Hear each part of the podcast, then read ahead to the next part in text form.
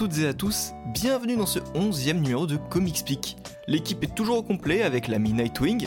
Salut Nightwing Salut Baptiste, salut Balmung, salut à tous. Et le poteau Balmung. Salut Balmung. Salut Baptiste, salut Nightwing et salut tout le monde. Ensemble, on vous a dégoté de quoi vous occuper pendant cette période de vacances avec trois titres plutôt violents.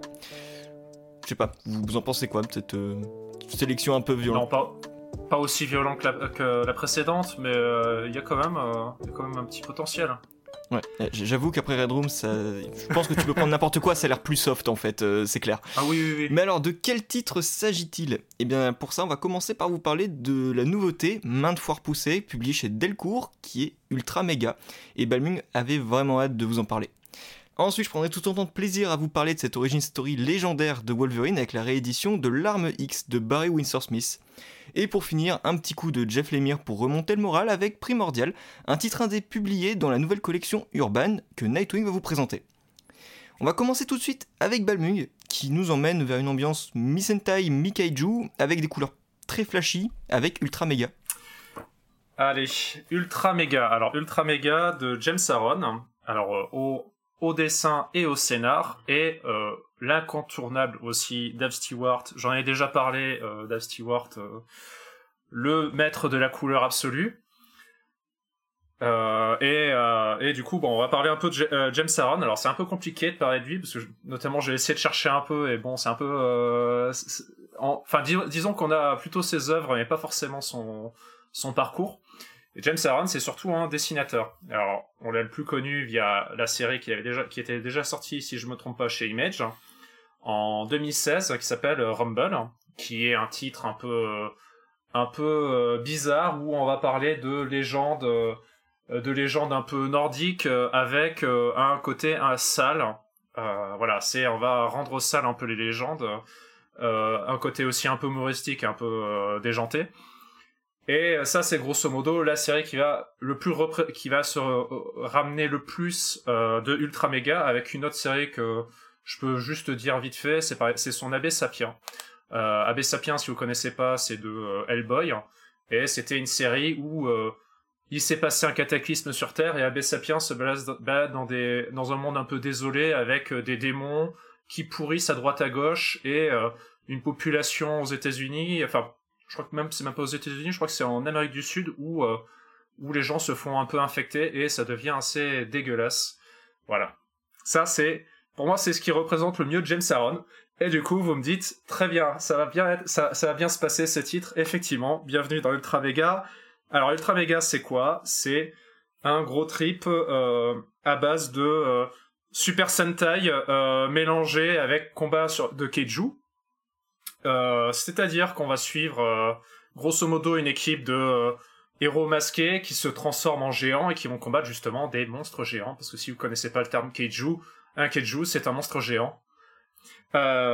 du coup, voilà, Ultra Mega, titre de super-héros à base de voilà de combat de monstres géants.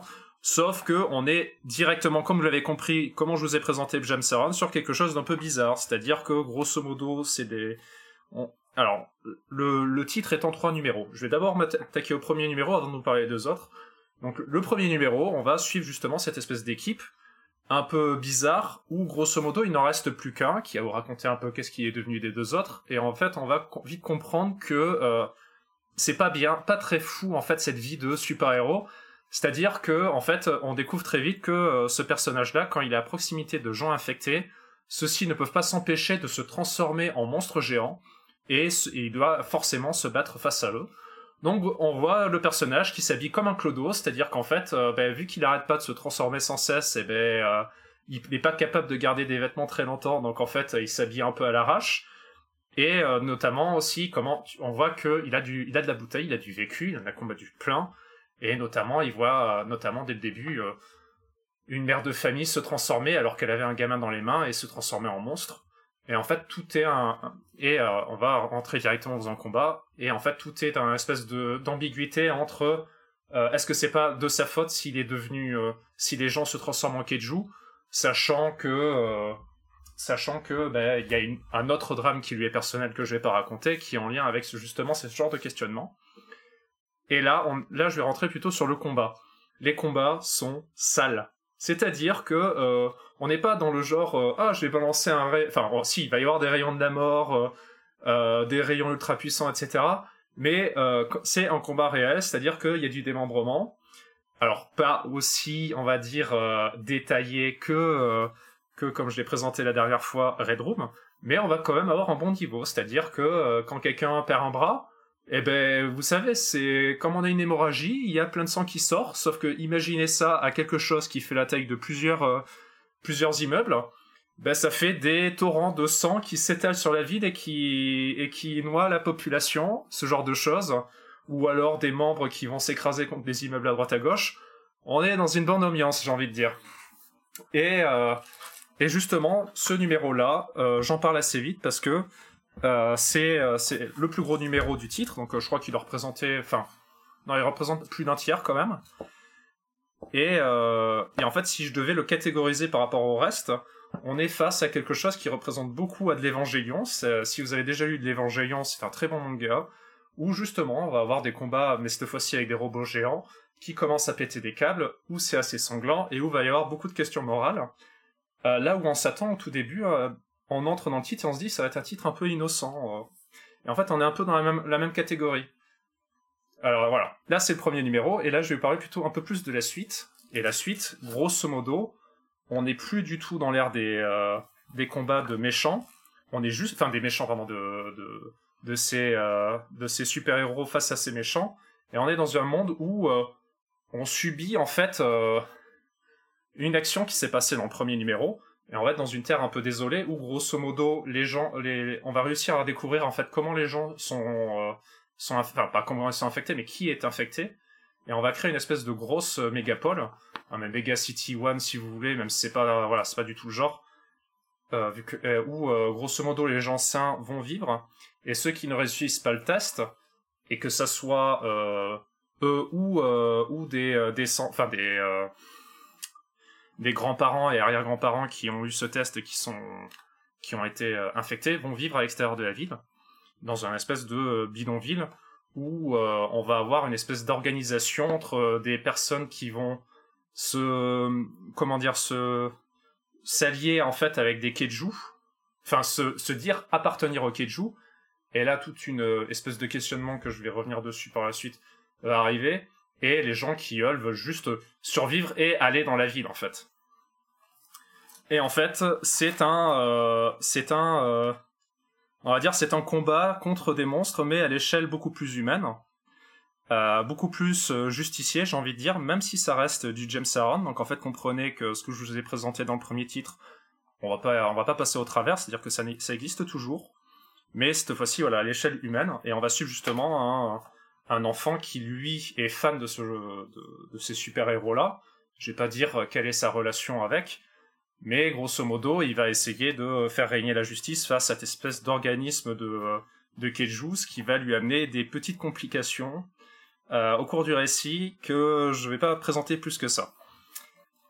Voilà, euh, pour moi ça c'est euh, je vais je vais m'arrêter là au niveau du scénar, mais grosso modo c'est un titre qui est vraiment un coup de poing c'est vraiment, ça prend le genre, euh, un genre de, un tir super héroïque, super héroïque à la japonaise, parce que vraiment le, combat de super héros face à des monstres géants, c'est vraiment un genre qui est très connu au Japon, euh, notamment bah, le terme keiju, voilà, c'est simplement japonais. Et on est face vraiment à un titre qui va essayer de, qui a été biberonné à des titres japonais, à la, autant à la Kira qu'à la, justement ici plus Evangelion, j'ai envie de dire et essayer de, euh, de se, se, lâcher, de faire plaisir et d'être un truc, un truc un peu plus sérieux. Euh, surtout le premier titre qui va être vraiment, vous prendre par les bras et vous réveiller en vous disant voilà ce que ça, ce serait s'il y avait vraiment ce genre de combat dans les rues.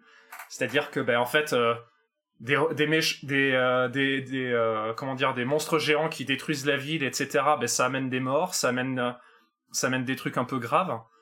Et notamment, c'est pareil avec bah, des, personnes qui font 15 euh, fois la taille de, de toute autre personne qui se battent dans les rues. Bah, voilà, on va avoir quelque chose d'assez sanglant, tout en mélangeant avec un petit côté euh, psychologique avec des personnes qui doivent qui comment doivent ressentir en fait des gens qui doivent se battre avec ce genre de ce genre de monstre géant. Et c'est pour moi c'est vraiment c'est ça, c'est un coup de poing. Je dirais pas que c'est le titre révolutionnaire. Effectivement, c'est. Alors, je l'avais lu l'année dernière. Pour moi, euh, au tout début, j'étais prêt à le mettre dans mon top 10 les meilleurs titres que j'avais sortis en 2021. Même encore maintenant, j'hésite, mais je pense pas que ce soit forcément le meilleur titre, l'un des meilleurs titres de l'année. Il n'empêche que c'est l'un des meilleurs titres effectivement de ce mois-ci. Et euh, moi, je vous euh, encourage si vous aimez, alors pas forcément la violence, mais euh, des titres un peu qui essayent de, de, sortir un peu du cadre, des cadres conventionnels. Vous allez vraiment vous y, vous y retrouver. Et franchement, voilà, ça c'est c'est de la folie. Et oui, pardon. Et du coup, le titre, moi ce que j'aime bien justement, c'est Jack Saron. Alors, habituellement, je suis moyen fan des des dessinateurs qui deviennent scénaristes parce que la plupart du temps, euh, là où je vais les mettre en bon point, c'est-à-dire qu'en fait, la plupart du temps, les scénaristes, ils vont essayer de, de faire l'œuvre de leur vie.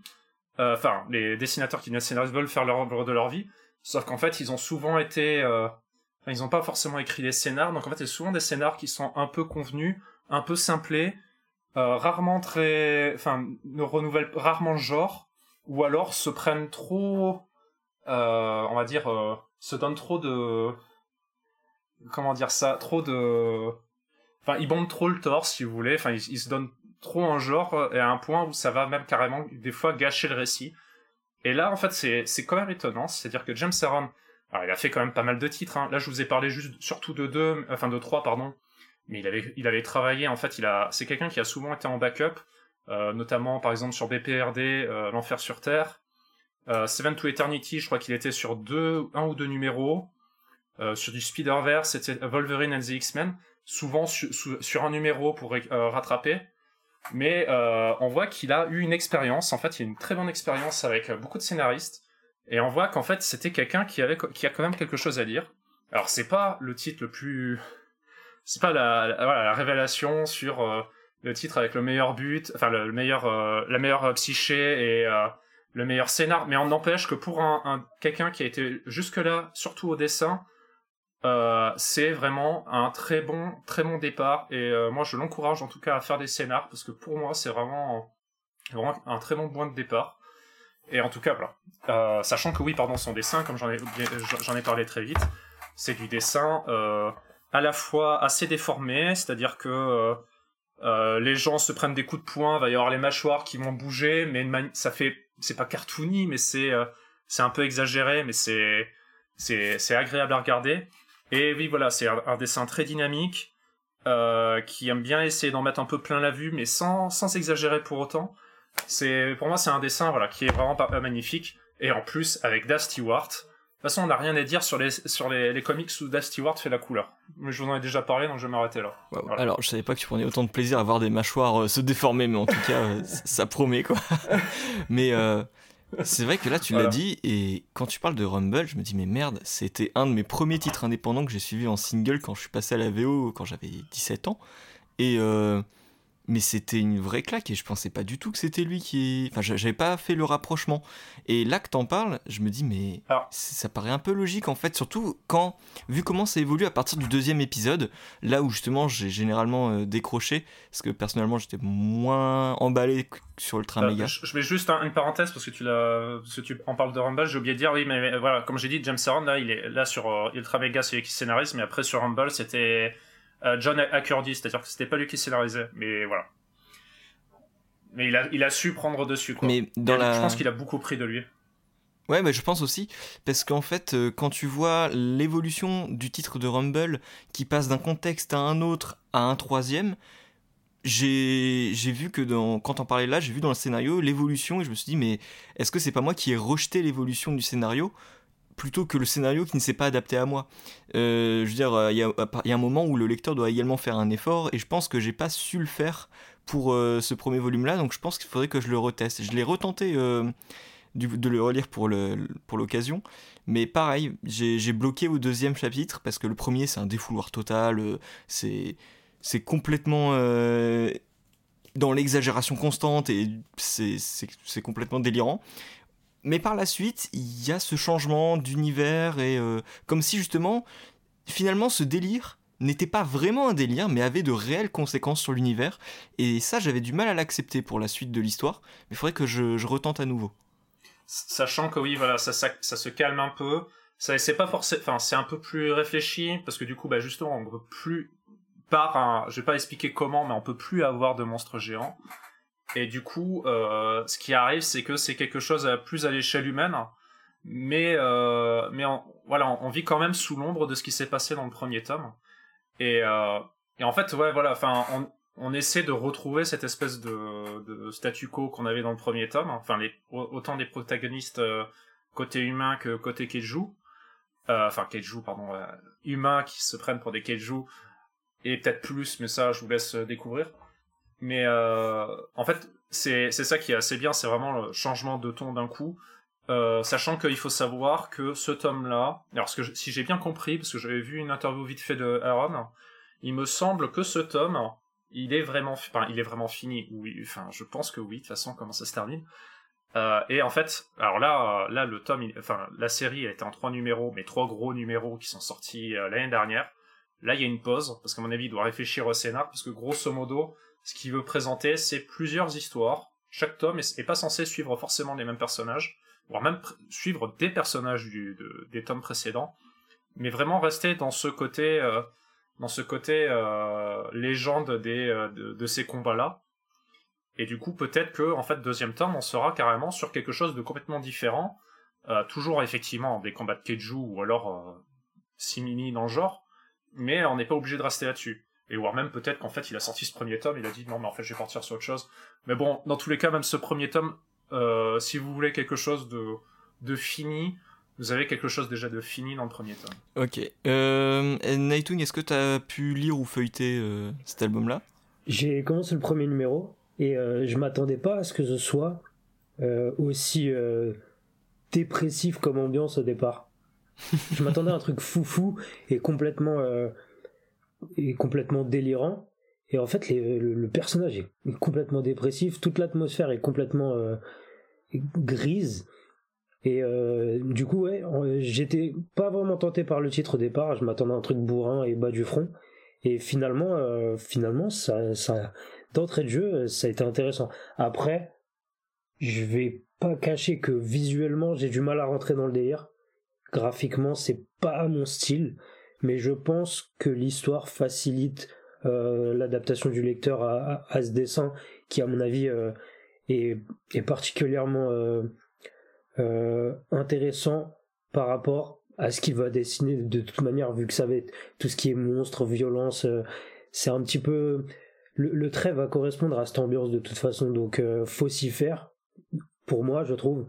Mais ouais franchement petite surprise c'est ça, c'est un titre qui est effectivement violent et un, peu sombre, mais en fait le, le, style de dessin avec euh, le, on va dire comment c'est présenté. T'as as un petit côté, je dirais pas humoristique, mais un, côté un peu, euh, j'arriverai pas à le, présenter, mais c'est vraiment, euh, c'est vraiment particulier quoi. C'est-à-dire que euh, en, même malgré que euh, ce soit, ce soit dans ces tons-là, on garde en fait cette espèce de patte qui est la, ben justement ce genre de combat d'origine à base de combat un peu dé démentiel euh, c'est vraiment particulier comme titre, c'est vraiment un mélange qui, que j'adhère. Et en fait, si vous avez lu Rumble, vous allez vite comprendre de quoi je parle, parce que Rumble, il y a cette même ambiance, ce côté noir. Alors, là par contre, effectivement, enfin, dans Rumble, il y a le personnage principal qui joue à l'humour, mais même sans lui, euh, entre, le, entre la présentation de l'action qui se veut en fait un peu noble, enfin, les personnages qui se veulent un peu nobles euh, et euh, scintillants, le dessin et, et, les, et le dessin qui est, qui est pourtant violent et sombre, on est face à un, quelque, un mélange un peu. Mais le but est vraiment de, de, de foutre dans le, le, la crasse en fait tout un genre, tout un genre. alors là, on était Rumble, c'était côté fantasy mélangé bon avec un style un peu urbain. Et là, on a la même chose, mais justement avec ça qui va avec le truc des keiju qu'on va mettre dans la boue euh, mais en, redonnant un côté sérieux, ce qui fait qu'en fait on est entre deux, on est entre deux, euh, entre un côté euh, qui se prend au sérieux et l'autre qui se le prend pas, mais très très très bien présenté, mais vraiment sur le dessin en fait. c'est, j'ai du mal à le présenter, mais voilà. non, mais je suis, complètement d'accord. Et j'ai bien plus accroché au dessin qu'à l'histoire de mon côté, euh, contrairement à, Nightwing tout à l'heure, en fait. Mais.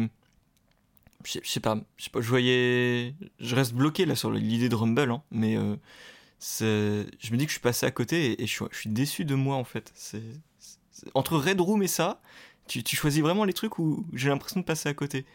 Ah bah le but c'est de présenter des titres différents. Si on était tous d'accord euh, sur les titres qu'on présente, euh, ce serait plus chiant, je pense, l'émission. c'est pour ça, c'est pour ça que on fait l'émission ensemble, hein, bien sûr. C'est pour ça. On est tous, euh, on a tous des sensibilités différentes, donc c'est ça qui est. Alors, vous voyez pas, mais je fais, un cœur avec les mains là. Ah. Et moi je fais un headbang mais on n'est pas dans le même contexte, hein, mais tu vois, sensibilité différente, on est ok. Euh, je, pense que c'est tout pour, euh, pour Ultra Mega. On vous recommande évidemment la lecture, même si on n'a pas tous apprécié à, un même degré. Mais évidemment, hein, Ultra Mega, euh, récit bourrin, mais pas, tant, mais pas que. Ultra Mega par James Aren et avec Dave Stewart aux couleurs, un total d'environ 160-170 pages pour 18 euros chez Delcourt et c'est sorti le 19 octobre. Aujourd'hui, de mon côté, je vais vous parler d'un titre de cœur et euh, du comics le moins cher ici. C'est déjà un argument. Donc déjà, vous avez aucune excuse. Donc vous vous souvenez un peu de l'opération du printemps avec Panini Comics, avec ses comics pas chers, qui sont d'une qualité plutôt surprenante en fait pour le prix euh, proposé. Mais il faut croire que cette opération va devenir une sorte d'opération régulière, puisque là, Panini va lancer une nouvelle vague de titres en octobre. Alors j'aimerais bien faire mon rabat-joie, râler un peu sur les prix de Panini et dire que bah euh, je dois admettre euh, qu'ici, euh, en plus d'un prix très accessible, eh bah, il y a une sélection de titres que je trouve vraiment super intéressante. Je vous fais une petite liste rapide, hein, parce qu'on a du Daredevil par Frank Miller, on a du Captain America par Ed Brubaker, et d'ailleurs, je vous renvoie au podcast précédent où on avait développé une sorte d'analogie avec Balmung en parlant d'incognito. On a aussi du blockbuster avec Civil War, la quête de Thanos, et je vous recommanderais même Un jour nouveau, vu la popularité du titre, euh, j'ai même hésité en fait aujourd'hui à vous le présenter. Parce que pour moi c'est pas un mauvais comics, c'est justement un titre que je trouve qui est bien trop pailli euh, à cause de raccourcis à la con qui sont faits autour, et euh, comme si les gens fermaient les yeux sur les qualité du titre et je trouve que c'est un arc qui est très bouleversant. On en parlera peut-être une prochaine fois. Parce que dans tout ce défilé de titres, euh, j'ai trouvé, enfin il y a ce titre de Wolverine qui s'appelle L'arme X. Pour moi c'est une histoire qui est mythique et qui est adaptée à chaque fois qu'il y a une série animée X-Men. Hein. X-Men Evolution l'a fait, Wolverine et les X-Men l'a fait, la première série des années 90 l'a fait. Et pour dire, bah, même l'intrigue de X-Men 2, le film, se base là-dessus. Donc vous sentez bien venir le fameux euh, c'est culte, donc passez pas à côté. Comme ça, j'aurais pas à le dire et puis on me prendra pas pour un vieux con. Je vous emmène deux minutes par contre dans les années 70 parce qu'en fait, cette histoire-là, elle se base sur toute l'histoire de Wolverine. Et il faut qu'on comprenne bien que cette histoire-là, elle révolutionne totalement le personnage. Donc on est dans les années 70, Wolverine est créé par Len Wayne, il se bastonne avec Hulk dans son costume de petit chat avec ses petites moustaches dessinées sur le masque.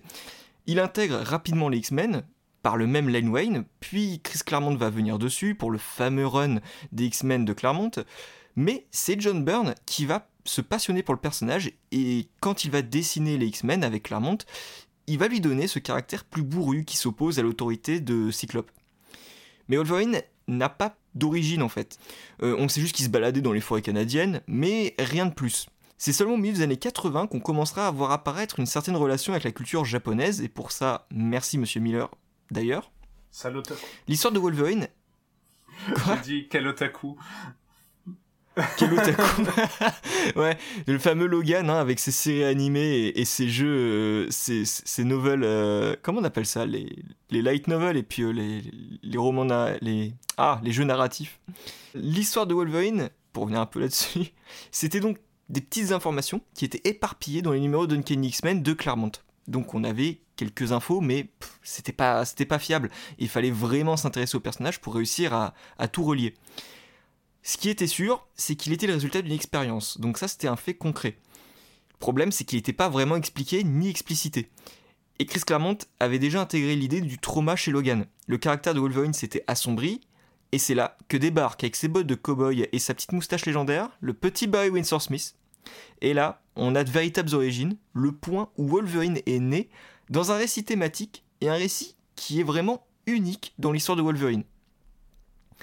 L'histoire de la publication, elle est même étrange en fait, parce que on... Attends, l'arme X, c'est 91, et euh, en 91, on avait déjà une série solo de Wolverine qui avait commencé, je crois, en 88 ou un truc comme ça. Donc ça faisait déjà 3, peut-être 4 ans que Wolverine avait une série régulière qui était écrite à l'époque par Larry Hama. Mais l'arme X, bah, c'est un arc qui s'est pas fait dans, la série régulière de Wolverine, ça s'est fait dans une série secondaire qui s'appelait même pas Wolverine, qui était Marvel Comics Presents. Et je crois que c'était sur le 71 que ça a commencé, bref. Bah Smith, là, il part d'un postulat très bateau. Logan, il se perd dans les bars, c'est une proie facile, un homme tourmenté, classique. Il est assommé et capturé par des mecs euh, comme ça, qui vont l'emmener dans un laboratoire pour faire des expériences. En fait, là, on pourrait très bien se dire, c'est un récit indépendant, rien à voir avec Marvel. Et bah oui, c'est ça qui est beau. Parce que justement, on part d'une sorte de réalité pour montrer la transformation d'un homme bateau en l'arme X. Ce que je vois souvent reprocher au récit, c'est que bah on me dit que l'intrigue est simple et euh, on ne vit pas d'aventure, justement, c'est vrai. Au contraire, on se retrouve complètement enfermé avec Wolverine pour assister à sa naissance. C'est vraiment oppressant, on a une morale finale que je trouverais évidente dans euh, sa conclusion. Mais je veux dire, on ne pouvait pas s'attendre non plus à une révolution euh, sur tous les plans. Et on se retrouve avec la sensation d'avoir déjà obtenu ces informations. Et pour moi, ça, c'est le seul défaut de ce récit. C'est qu'aujourd'hui, on connaît déjà les informations qui ont marqué l'histoire du personnage. Parce qu'en fait, c'est un récit culte. Donc, chaque récit culte va donner des informations qu'on connaît déjà. Je veux dire, c'est comme si vous lisiez Batman année 1, vous dites Ah ouais, non, mais les origines de Batman, je connais, j'ai pas besoin de le lire. Tu passes à côté de quelque chose. Donc voilà, pour autant, cette histoire, pour moi, c'est un bijou qui est inaltérable. Parce qu'en fait, Barry Winsor Smith adapte chaque planche, chaque plan, à une émotion qui est partagée entre le personnage et le lecteur. Et ça, ça je l'ai relu. Et à chaque fois, ça me touche. Et je trouve ça incroyable. On se retrouve complètement désorienté avec Logan lorsqu'il est plongé dans ces instants. Et on, fait, on, a, des, on a des moments de confusion entre euh, les cauchemars et la réalité qu'il vit. Et je trouve ça très très fort. Tout ça, ça s'entremêle. C'est vraiment passionnant. Et c'est pas une lecture qui, cherche à vous mettre dans une situation de confort, qui cherche à vous divertir ou à vous détendre. Non, non, non, c'est une lecture qui va vous faire vivre cette origine et euh, ce traumatisme qui euh, marque autant le personnage de Wolverine. Un autre point que j'aime beaucoup euh, et que je trouve très original pour, pour le coup, surtout pour une histoire de Wolverine, c'est qu'il y a une grosse influence cyberpunk. Alors je sais, aujourd'hui on a tendance à coller cette étiquette un peu partout avec euh, la série et le jeu, euh, mais là, entre les couleurs qui aussi, entre le cyan et le magenta complètement saturé, et l'absence de couleurs chaudes, avec une histoire qui se déroule majoritairement dans un, dans un laboratoire, avec une quantité improbable de fils, je pense que c'est pas exagéré que d'associer ce sous-genre de la SF avec euh, ce titre-là.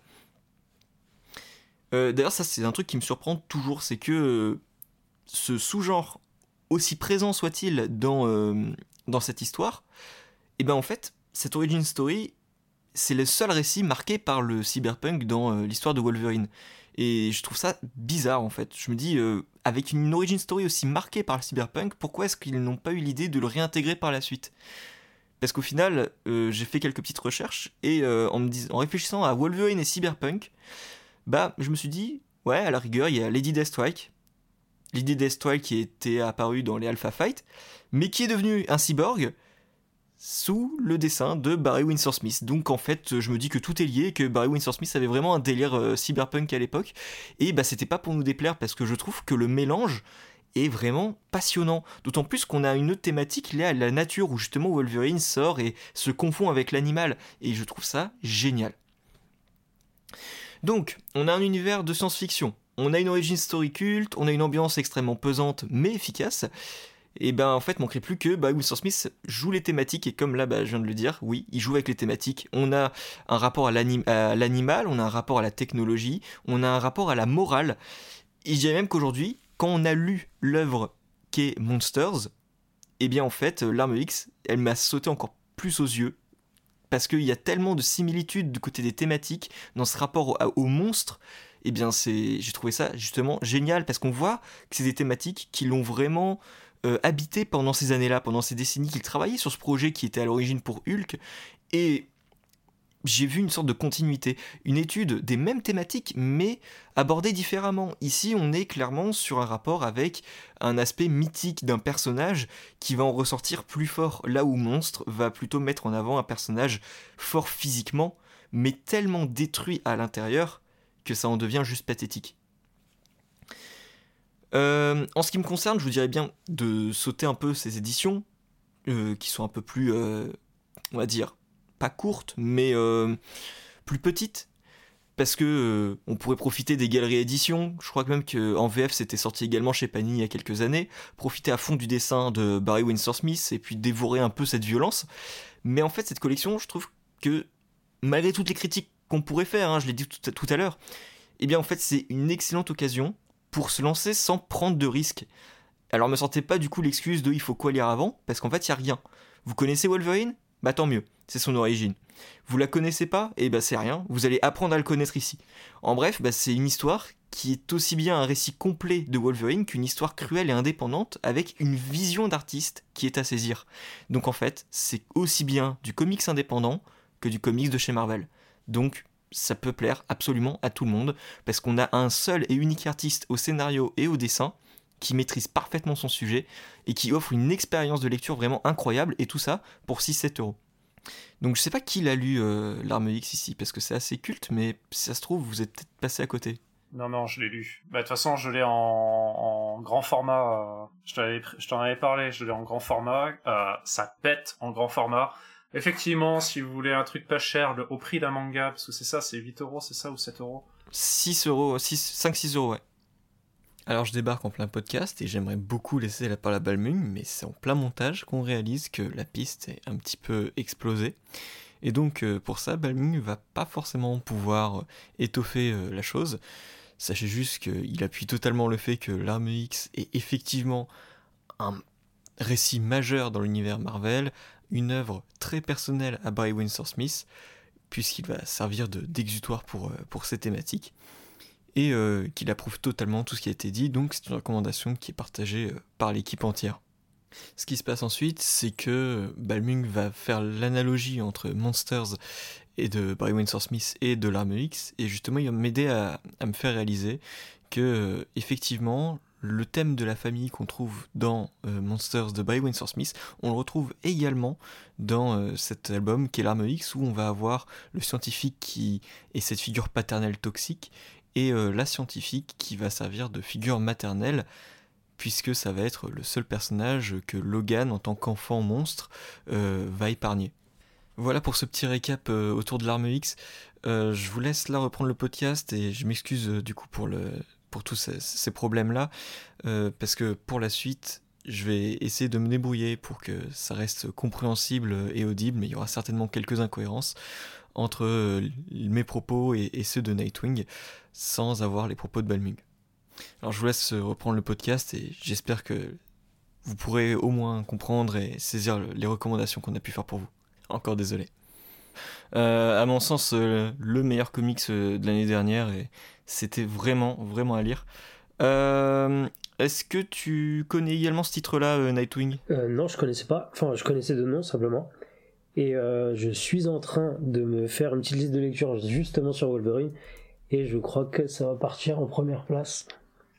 Ah ouais, bah du coup, écoute, 7 euros, tu prends ça, tu, te fais un, bon après-midi avec ce titre-là, c'est génial.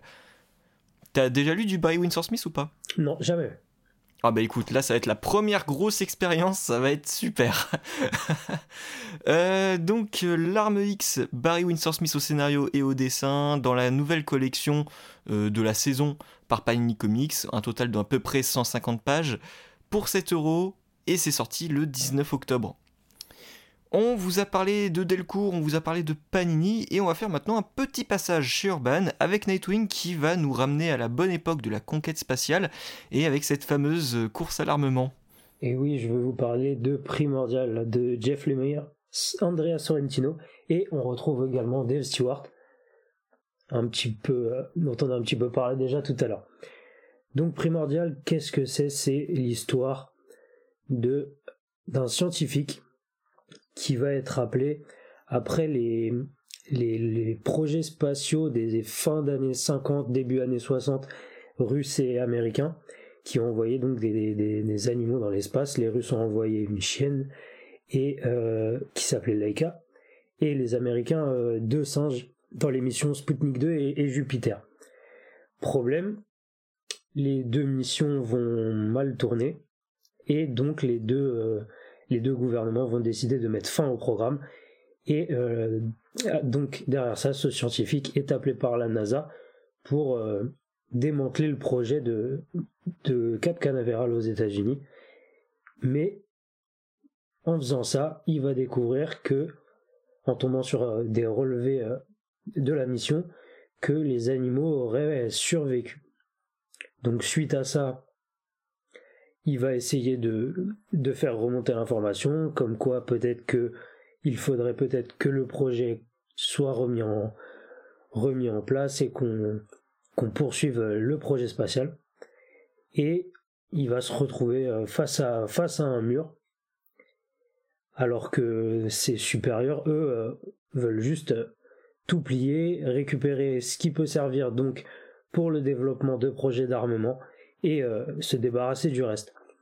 Après ça, lui, va essayer de, se débrouiller de son côté pour, euh, pour découvrir un petit peu ce qui se passe, mais il va être contacté par, euh, par une personne qui va donc lui, lui, pas lui forcer la main, mais le guider vers, euh, vers la prochaine étape pour un petit peu découvrir ce qui se passe autour de, de cette mission et de, des mystères qui tournent autour. J'ai pas envie d'aller trop loin dans le, dans le développement du scénario parce que primordial a une, a une belle ambiance d'espionnage au début. Euh, on prend très vite, on se prend très vite dans, dans l'histoire et, et dans l'ambiance, mais on découvre très vite que les choses avancent très lentement pour finalement pas aller vers quelque chose de très précis. C'est ça qui est très bizarre, c'est que je ne comprends pas, ou alors je suis passé à côté, je ne comprends pas ce que raconte cette histoire, mis à part autour de ces deux personnages euh, principaux du côté des scientifiques et des animaux. Je ne vois pas ce que les essaye de, de raconter à côté de ça. Alors c'est, on s'attache vraiment, comme je l'ai dit, les personnages sont, sont super, super intéressants, mais pas assez développés. Les animaux, bon, à partir du moment où on a une conscience ou qu'on apprécie les animaux, on s'attache très vite aux animaux qui sont euh, superbement mis en, page en plus par Sorrentino, alors que euh, je vous avais déjà fait un petit speech à l'époque. Je ne suis pas le plus grand fan euh, du trait de Sorrentino et de, enfin, son découpage ne me dérange pas particulièrement, mais il a un trait assez particulier et j'en suis pas le plus grand fan. Mais là, là, il fait un, beau travail et, et il est superbement mis en couleur par Dave Stewart. Mais ouais, le problème de Primordial, c'est que, eh ben, je sais pas où ça va, je sais pas ce que ça veut raconter, et la fin est rushée. La fin est rushée, et c'est assez, particulier, parce que comme je vous ai dit, ça met un peu de temps à, aller quelque part, au niveau de l'intrigue, et arrive au quatrième numéro, il se passe un truc, et on dirait que, euh, qu'on a dit à Jeff Lemire de, d'accélérer, ou alors que lui-même s'est, s'est dit, il faut que je me débarrasse de cette histoire et, et que j'en finisse, c'est assez assez bizarre et euh, ça m'a un peu frustré euh, cette euh, cette fin. Je sais pas votre ressenti sur la question. Et je reviens en fait pour faire un petit point là-dessus, parce que juste après cette intervention de Nightwing, j'ai donné tout de suite la parole à Balmung, parce que j'avais pas fini Primordial à ce moment-là. Balmung avait du coup fait un retour assez virulent et était totalement en accord avec Nightwing à ce moment-là pour dire qu'il euh, manquait quelque chose à la fin, que cette fin était complètement rushée et euh, qu'elle créait une vraie frustration de voir quelque chose d'aussi onirique, d'aussi bien développé et d'aussi beau pour finir de manière aussi maladroite et où on a le sentiment que tout s'accélère pour proposer une conclusion qui n'en est pas une. Et euh, c'est un constat qui s'est généralisé. Par la suite, je vous laisse quand même avec mon intervention à chaud à ce moment-là sans avoir connaissance de ce dernier épisode. Ok, Alors, n'ayant pas encore lu ce, fameux dernier numéro catastrophique, euh, je suis arrivé où là? Attends, je regarde le numéro, je crois que je suis arrivé au quatrième. Euh, c'est. Bah alors, je suis très sensible aux animaux. Et pour moi, c'est forcément gros coup de cœur parce que, bah, il y a l'idée d'animaux qui discutent et qui essayent de, collaborer. Et euh, ça me touche forcément. Alors évidemment, l'émir, donc, famille, qui dit famille plus animaux dit bah je suis forcément dedans. et en plus c'est vraiment magnifique. Euh, je comprends totalement que Nightwing, même s'il peut être allergique à euh, Sorrentino, trouve que là l'album est vraiment superbe. Oui, pour moi c'est sans doute le meilleur taf de Sorrentino. C'est que on a des mises en page absolument incroyables. et euh, Sorrentino, je, sur de la SF, je me serais dit mais pourquoi faire? Et là, je vois ça et je me dis, mais c'est totalement un truc pour lui en fait. Il y a quelque chose chez Sorrentino dans la SF. C'est ça, c'est ça. Faudrait, je voudrais vraiment le voir bosser avec Hickman un jour sur de la SF. Ça pourrait vraiment donner quelque chose de super, super bien. Je pense qu'ils ont un peu le même, euh, esprit euh, cryptique qui pourrait être euh, super intéressant, mettre en avant l'image et la représentation plutôt que forcément la blinde de texte. D'ailleurs, c'est un truc qui m'a un peu surpris pour du Lémire, c'est que ça se lit très très très facilement. Les pages se succèdent et on laisse vraiment respirer le dessin, ce qui n'est pas toujours le cas avec Lémire, surtout quand il travaille avec quelqu'un d'autre au, dessin. Donc pour moi c'est un titre qui a totalement sa place dans la nouvelle collection urbaine en grand format, c'est vraiment un truc qui est là pour le dessin. Euh, donc, outre euh, la conclusion un peu euh, bancale, a priori, et, qui met vraiment en rogne les, les, deux loustiques là, bah, pour l'instant, moi je suis ultra emballé. une fois que je l'aurai fini, je vous dirai, hein, mais bon, j'ai peur quoi, j'ai très peur. Donc, si vraiment il y a un souci avec l'album, c'est vraiment dans les dernières pages et, le fait que ça soit vraiment rushé qui, pose problème.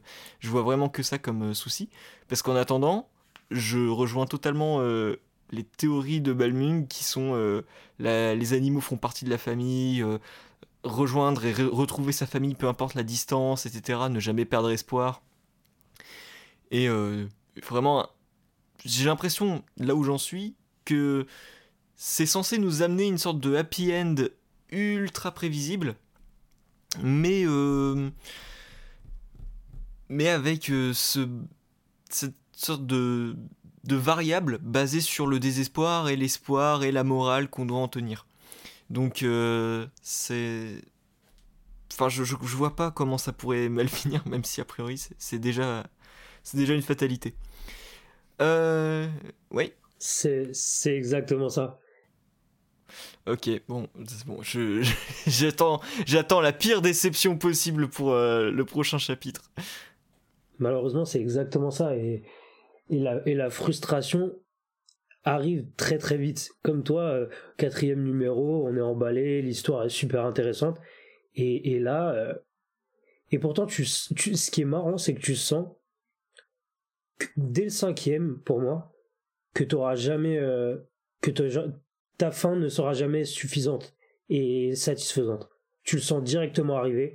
Et, et cette frustration que tu vois venir, elle, décuple ce sentiment de frustration finale qui, qui, qui est dommage parce que tu, franchement, tu passes quatre premiers numéros euh, vraiment, vraiment intéressants, une ambiance super, un monde qui est développé, qui est, qui est d'autant plus intéressant. On, se retrouve dans une, dans une uchronie finalement dans cette histoire et ça va nulle part. Euh, mais bon, voilà, tant pis. Euh, je lirai le dernier euh, chapitre de Primordial et, je vous dirai un petit peu pour quelle raison est-ce que j'aurais pleuré. donc Primordial, c'est de Jeff Lemire et Andrea Sorrentino, 176 pages pour 21 euros dans la collection Urban de Urban Comics, et c'est sorti le 28 octobre. Donc sur cette note mitigée, on va dire, on espère quand même vous avoir donné envie de lire et de découvrir de nouveaux comics, de nouvelles lectures. Euh, on a quand même de bonnes choses, hein. Ultra Mega c'est top, euh, Arme X c'est un incontournable. Donc si vous savez pas quoi, foncez, puis même la collection Panini est vraiment top. On vous invite également à évaluer le podcast sur votre plateforme, hein, que vous soyez sur Spotify, Google Podcast, n'importe laquelle. Bref, ne... donnez-nous votre avis sur euh, l'émission. Dans en attendant, nous, on vous donne rendez-vous comme toujours dans deux semaines pour une nouvelle sélection de nouveaux comics. Salut Ciao